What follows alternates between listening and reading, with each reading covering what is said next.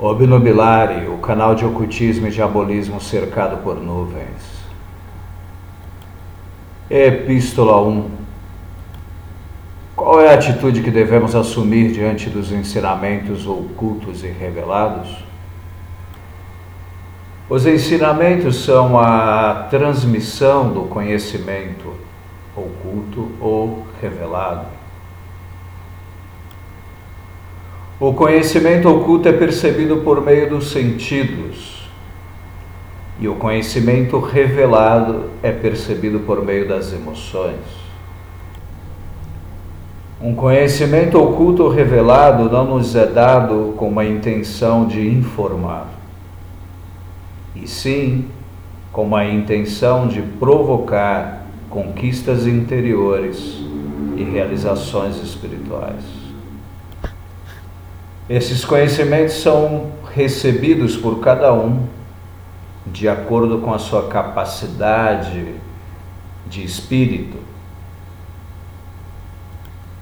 É exatamente a capacidade de cada um de transformar o conhecimento oculto revelado, transmitido em pensamentos, fala e ações, que determinará o quanto de conhecimento oculto ou revelado cada um será capaz de acessar. São as conquistas interiores e as realizações espirituais do iniciado que proporciona que o conhecimento oculto seja revelado.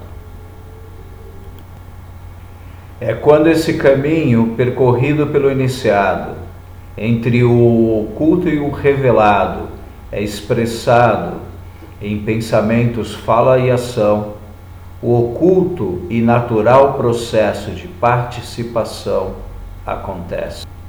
É quando o conhecimento oculto é levado à luz da consciência, da individualidade dos demais.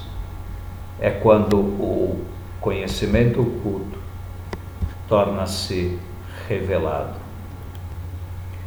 O obstáculo que nos impede receber o conhecimento oculto ou revelado é a nossa reação puramente mental. Para que possamos receber o conhecimento oculto e revelado, os nossos pensamentos devem ser direcionados para o campo dos sentidos, para o conhecimento oculto e para o campo das emoções, para o conhecimento revelado. Os sentidos que percebem o conhecimento oculto são sentidos extrasensoriais.